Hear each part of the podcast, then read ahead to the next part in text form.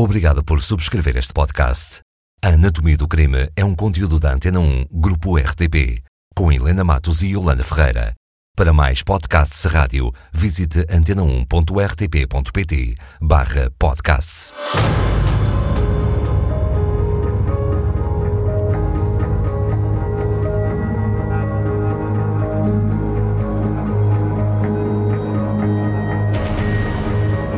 Quando? Março de 1948, 10 de março. Onde? Asilo de Cegos Pereira de Lima, em Gaia.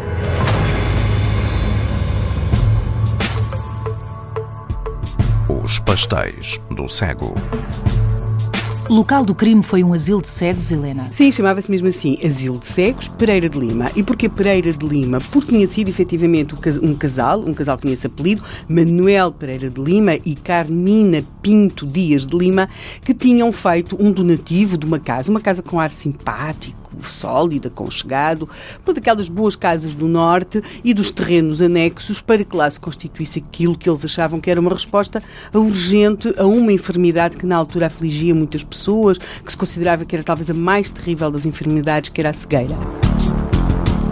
E, portanto, este asilo de cegos tinha, era, era recente, tem, devia ter uma década, pouco mais. Mas um cego matou ou um cego foi morto? Bem, aquilo que começa é que ele começa não por morrer. Nós temos vários homens que estavam, uh, e mulheres que estavam lá internados, esses, os asilados, como então se chamava, e há, há um deles, Tiago de Castro Neves, tinha 46 anos, que se começa a sentir muito, muito, muito mal. À meia da tarde, portanto, aquilo era um dia igualzinho aos outros. E note-se que estes cegos tinham, se quisermos por aquilo que era a difícil vida dos cegos então em Portugal, uh, tinham uma situação relativamente privilegiada em termos de, de, de, acompanhamento, de condições de vida, tinham aquilo que se considerava importante à época e quase suficiente, que era a cama, mesa e roupa lavada, e portanto ele, o dia era igual, igual aos outros. Não houve lutas, não houve Não, não, não, não há nada. nada. Não há nada entre os cegos, nem com o pessoal do asilo, nem com visitas, nem com nada disso. Houve há... movimento diferente? Alguém chegou não, ao asilo? Não, não. Há um deles que, que era, era tal homem chamado Tiago Castro Neves, de 46 anos e saudável que de repente se começa a sentir muito mal. E quando eu digo aqui saudável, isto é importante. Porquê? Porque temos de perceber, para já, pessoas com uma, com uma doença, uh, como era a cegueira, que, que, limitava muito à época, até, por exemplo, eram muito mais dependentes do que aquilo que são hoje. E, portanto, muitas vezes estes homens sós, para já com uma doença, tinham uma saúde degradada, mas não era o caso. E, portanto, ele começa a sentir-se mal, muito, muito, muito mal. Podia ter sido e uma refeição. Qualquer coisa. Bem, chama-se os bombeiros voluntários de Coimbrões. Estes chegam ao asilo de Secos Pereira de Lima, em Gaia, uh, numa zona até histórica, chegam e perante o quadro que têm diante de si, ele é o único dos asilados que se sente mal, mas perante aquela situação que lhes parece ser cada mas vez mais mal grave... indisposto? Não era coração? Sim, não, não, eram dores? Resolvem levá-lo para o Hospital de Santo António. Para perceber? Uh, sim, só que não se chega a perceber porque quando uh, Tiago Castro Neves chega ao Hospital de Santo António já vai cadáver. Perante uh, este caso, reage-se àquilo que na época era uma, uma expressão que surgia quase diariamente nas colunas dos jornais, que é morte súbita. Na época nem sequer se vasculhava muito, nem nada, nem investigava muito, era um caso de morte súbita. E ficou encerrado? Não, não ficou encerrado.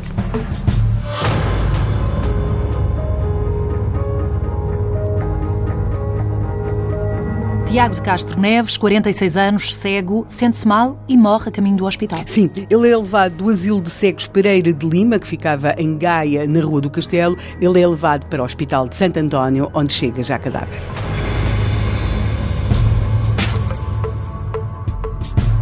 Os pastéis do cego. Morte súbita foi a conclusão dos jornais, pelo Sim. menos. A 11 de março de 1948, note-se que uh, Tiago Castro Neves sente-se muito mal e é levado para o hospital, onde chega de facto já cadáver no dia 10 de março de 1948 e no dia 11 de março o Jornal de Notícias, portanto o Jornal do Norte, tudo isto está a acontecer a Norte, traz esta notícia. Morte súbita. Foi acometido de morte súbita e faleceu a caminho do hospital Tiago de Castro Neves, de 46 anos, dia 20, e que presentemente se encontrava internado no asilo de cegos Pereira de Lima, na Rua do Castelo 1. O cadáver deu entrada no Instituto de Medicina Legal. As notícias de morte súbita, que eram nos anos 40, Eram 30, comuns. 20, 50, eram comuns. Às vezes algumas até diziam coisas como morte súbita dentro de um táxi. Portanto, davam este, este tipo de detalhes. Nem sequer era uma, uma coisa eh, que fosse rara ou até muito eh, típica de um determinado nível social. Aqui é claro que estamos perante um homem, um homem que estava internado num asilo, eh, aí E talvez... morte súbita podia ser muita Sim, coisa. e cabia ali, nós percebemos, mesmo não percebendo da área de medicina, cabia ali muita coisa. Depois temos de perceber também que estamos num tempo em que os casos de morte, seja por morte súbita, cabia muita coisa, quer por acidentes. É uma coisa que impressiona-nos muito quando nós lemos as chamadas colunas de dia a dia, Porto dia a dia, Lisboa dia a dia, o país dia a dia, nós encontramos imensos acidentes, queimaduras, inge- ingestão por engano de produtos tóxicos. Eh, Essa era quase uma fatalidade, um fado, um destino, não é? Muita queda, muita queda, mesmo muita queda de adultos, crianças, trabalhadores. Havia menos informação Eh, também. Depois também havia às vezes doença súbita e mortal, porque não era só morte súbita, era doença súbita e mortal. Ali já havia o lado da doença. E, e depois temos também o problema que eu não posso deixar de trazer aqui eh, a este programa, que era quando isto se passava às vezes com as mulheres, tínhamos o problema das venerandas senhoras e das macróbias. Eu não, Assim as chamavam. as venerandas senhoras eram umas senhoras ali a partir dos 60 e pouco. Portanto, a veneranda senhora caía na rua, tinha um carro tinha-lhe batido, as macróbias, é tudo aquilo que nós hoje chamamos mais ou menos um adulto já de uma certa idade. E no caso das mulheres, a velhice, como sabe, chega sempre antes. E, portanto, um homem de 70 anos que ia de um muro, se fosse uma senhora, de- sobretudo uma determinada Seria uma- posição uma social, macróbia. uma macróbia, se fosse trabalhadora rural, era mulher. Se fosse de uma determinada posição social, passava logo para o estatuto de veneranda se- senhora. Portanto, temos de perceber que não causou, quando o Jornal de Notícias traz isto a 11 da morte súbita do Tiago Castro Neves, não causa propriamente uma grande surpresa. Mas causou surpresa a alguém? Sim, porque a 12 de março de 1948, portanto, dois dias depois de Tiago Castro Neves ter morrido, o, jornal, o mesmo Jornal de Notícias traz esta pequena informação. A Polícia Judiciária vai proceder a averiguações sobre a morte do internado do Asilo de Cegos Pereira de Lima de Gaia, Tiago de Castro Neves, de 46 anos, dia 20, caso que ontem noticiámos. Então Portanto, causou estranheza à Polícia Judiciária. há algo que de repente faz com que nós passemos de um caso banal de morte súbita para um caso de polícia. O que eu aconselho a que se fixe este número. 13.924.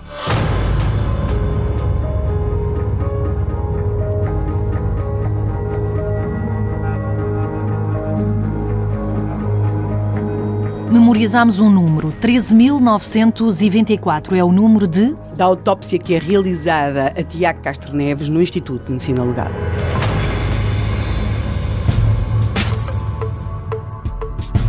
Os pastéis do cego.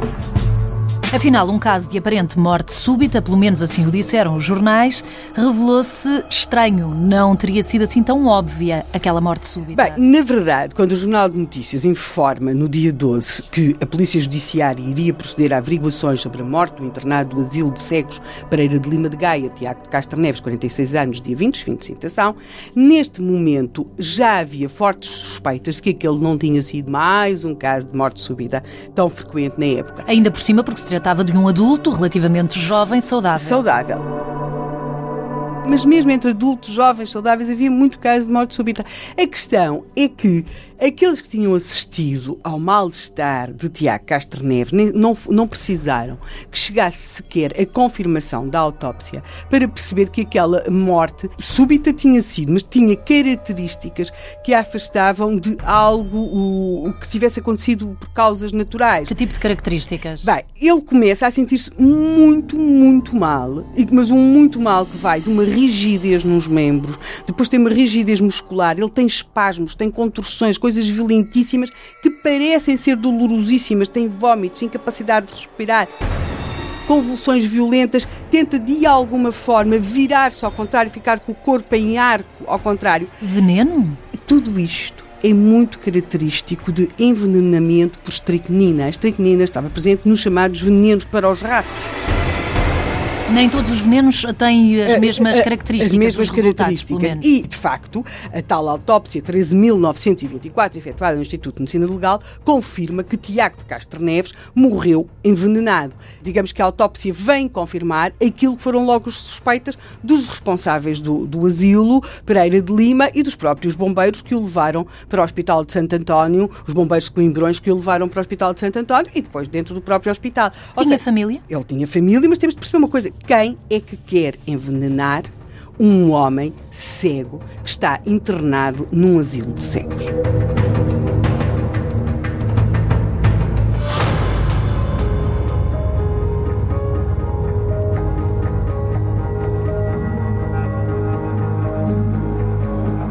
Tiago de Castro Neves, o cego do Asilo Pereira de Lima de Gaia, foi envenenado.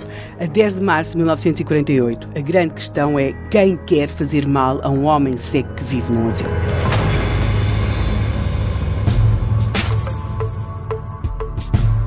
Os pastéis do cego.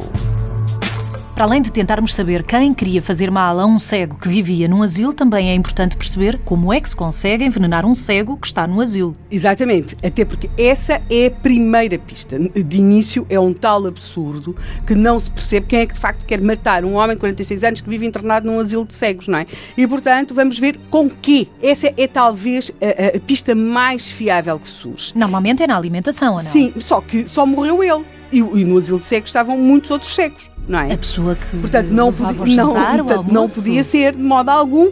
Quer dizer, a, a- comida, a alimentação geral que eles tinham, tinha de ser alguma coisa particular, precisa que só ele Podia, desde comido. que a pessoa que tratasse do cego não Pois, gostasse do eh, cego. certamente que o funcionário do Asilo Pereira de Lima, que tinha essa função, não acharia muita graça a essa observação. que é claro que não, certamente não foi excluída. Não, chega-se rapidamente a um embrulho. Ao Asilo de Cegos Pereira de Lima tinha chegado um embrulho, uma encomenda, com cinco pastéis. Cinco pastéis tinham sido comprados numa confeitaria do Porto, como ali se chama as pastelarias. E então, esses cinco pastéis eram particularmente do agrado de Tiago Castro Neves e come logo. Há alguma hesitação se terá comido dois, três, dois e meio. Na verdade, ele come. E pouco depois de os ter comido, começa a sentir-se muitíssimo mal, apresentando os tais sinais de, de um, de um- de um envenenamento gravíssimo, uma, uma morte dolorosíssima, uma agonia profunda. O veneno estava nos pastéis. então. Estava. Mas, note-se que não foi só Tiago Castro Neves que comeu os pastéis, eles eram cinco.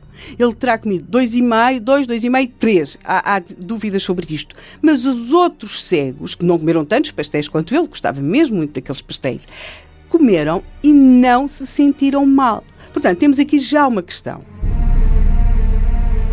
O veneno estava de facto nos pastéis? A resposta é: o veneno estava nos pastéis, mas não estava em todos. E quem é que teria enviado os E- pastéis? exatamente. Tiago Castro Neves, de facto, come os que têm veneno. De facto, o veneno não se vê, mas acaba por se sentir. Foi uma questão de azar? Sim, terá sido uma questão de azar, mas, mas isto é só a primeira parte do enigma, não é?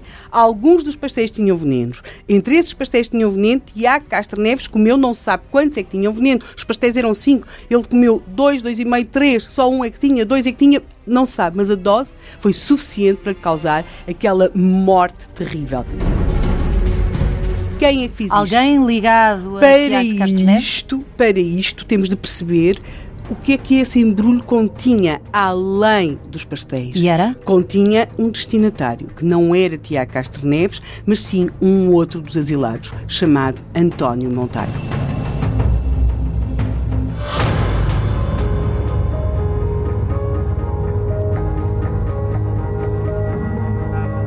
Um embrulho com pastéis doces comprados numa confeitaria do Porto chegaram a um asilo de cegos em Gaia. Sim, eram destinados a António Monteiro, mas quem os comeu foi Tiago Castro Neves. Acabou por morrer.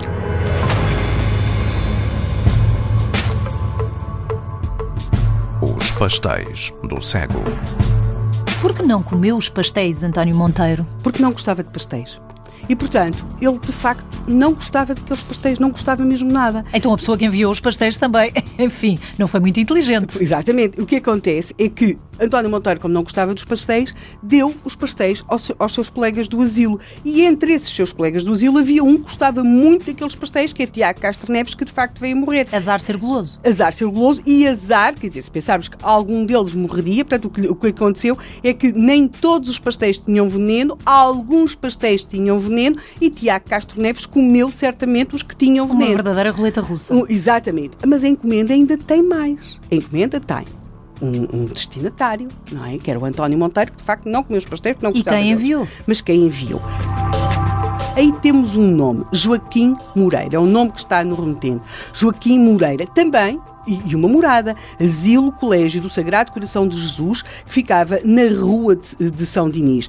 Este colégio que tinha a sido notícia durante muitos anos em Portugal, porque esteve envolvido numa enorme polémica entre o Estado português e a Igreja Católica, uma polémica tão grande que chegou ao Tribunal de Haia sobre se, quando foram expropriados os bens da Igreja, se era propriedade da ordem religiosa, se não era, na verdade, eh, acabou por ser confirmado que era propriedade da ordem religiosa, tinha reaberto eh, também há algum tempo, tinha asilados uh, de ambos os sexos, homens e mulheres, mas não tinha. Entre os seus alunos, entre, as, entre os seus funcionários, entre as pessoas que lá estavam, não havia ninguém com o nome Joaquim, Joaquim Moreira. Moreira. Portanto, uh, temos de perceber, e chega-se também rapidamente a essa conclusão, que a identidade de que vinha no remetente, a identidade era falsa, era não, não absolutamente falsa. Aí só resta então aquela pergunta. Então que quem é que queria matar António Monteiro? Sim, que é aquilo que a Yolanda está a perguntar desde, desde o primeiro episódio. Sim. E de facto havia quem beneficiasse com a morte de António Monteiro. Temos de perceber uma coisa: António Monteiro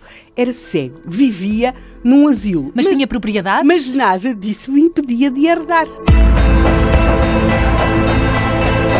António Monteiro era herdeiro. Olha, entre, mas não era herdeiro único, e entre os outros herdeiros. Era uma pedra no sapato para os outros Gerou-se a convicção, num deles, que era um verdadeiro desperdício, não é? Estar a partilhar uma herança com um homem que vivia num asilo, que era cego e, portanto, o que é que se faz?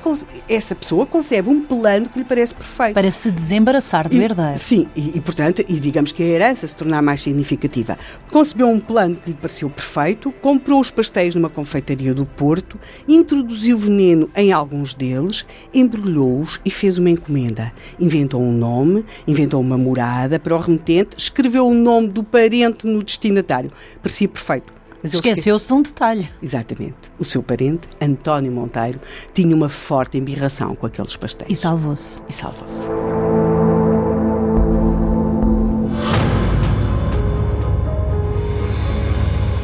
Com a subscrição deste podcast, sempre que um novo episódio seja produzido, ficará automaticamente disponível para que o escute. Subscreva outros podcasts visitando antena1.rtp.pt/podcasts.